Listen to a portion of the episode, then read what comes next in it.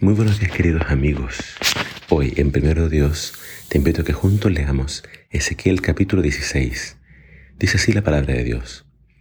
Después recibió otro mensaje del Señor. Hijo de hombre, enfrenta a Jerusalén con sus pecados detestables.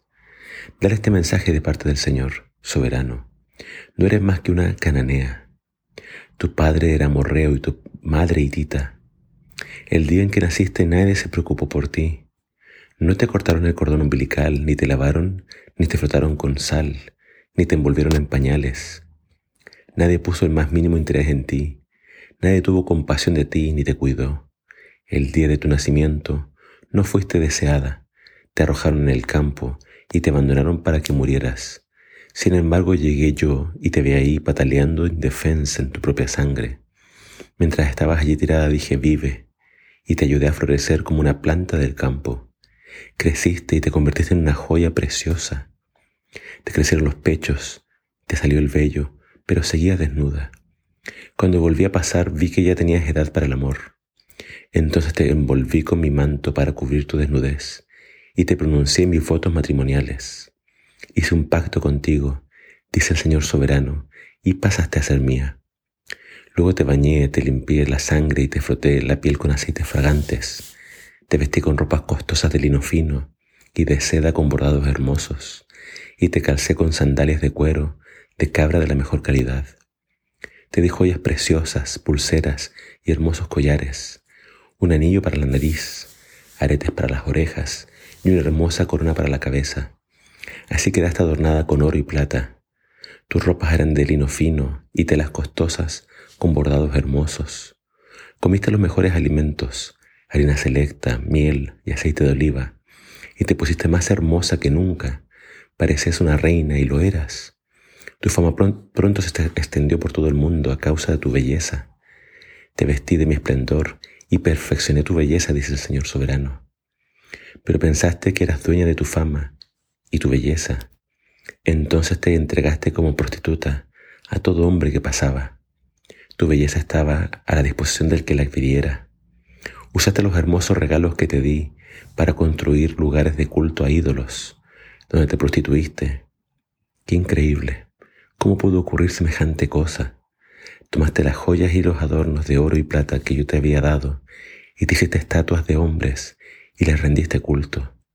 Eso es adulterio contra mí. Usaste las ropas con bordados hermosos que te di para vestir a tus ídolos. Después usaste mi aceite especial y mi incienso para rendirles culto. Imagínate. Ofreciste ante ellos en sacrificio la línea selecta, el aceite de oliva y la miel que yo te había dado, dice el Señor soberano. Luego tomaste a tus hijos e hijas, los que diste a luz para mí, y los sacrificaste tus, a tus dioses. ¿No era suficiente con haberte prostituido? También tenías que masacrar a mis hijos, ofreciéndolos en sacrificio a ídolos.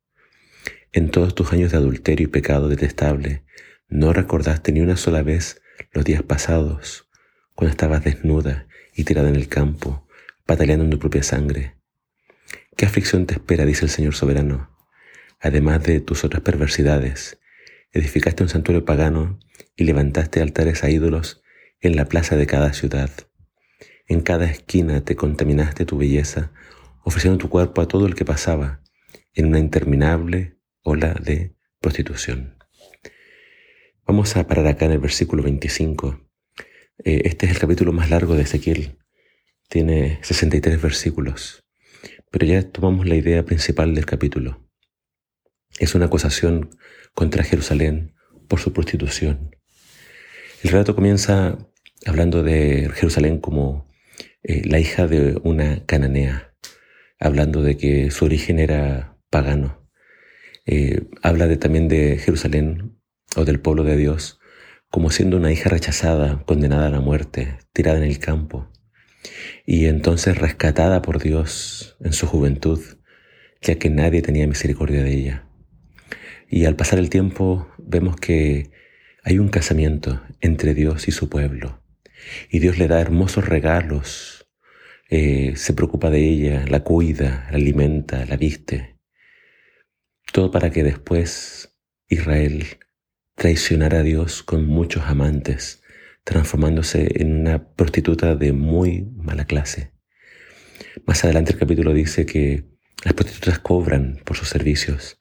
En cambio Israel le pagaba a sus amantes para estar con ellos. Entonces esta es la protesta de Dios. Dios le dice, nunca recordaste todo lo que hice por ti. Y es interesante el lenguaje porque dice, tú fuiste mía, yo me casé contigo, pronuncié votos matrimoniales.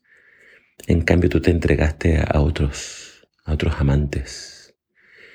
La pregunta es, ¿qué harías tú en el lugar de Dios si tu esposo o tu esposa te fuera infiel con muchos amantes?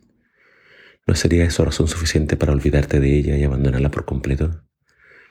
Y ciertamente Dios lo hizo por un tiempo, eh, en el exilio en Babilonia, pero dice que después Dios eh, renovaría el pacto con ella, un pacto eterno, y la perdonaría.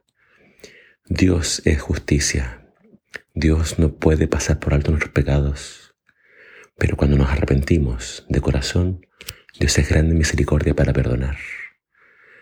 Cuando leí estos pasajes acerca de los dones que Dios le daba a Jerusalén y cómo ella los usaba para hacerse ídolos, eh, la historia de Jerusalén y su idolatría se parece mucho a la historia de la iglesia, porque la iglesia en un comienzo también, Dios, digamos, eh, de ser una iglesia muy pequeña e insignificante, Dios la engrandeció. Pero en la Edad Media la, la iglesia se contaminó con muchos ídolos, con mucha prostitución. Y Dios también llama a la iglesia al arrepentimiento y a que se vuelva Él de todo corazón, a que le sea fiel. Volvámonos a Dios. No busquemos ayuda en otros ídolos, en otras naciones. Que Dios sea nuestro único y suficiente ayudador. Vuelve a Dios. Él es grande en misericordia y amplio en perdonar. Que el Señor te bendiga.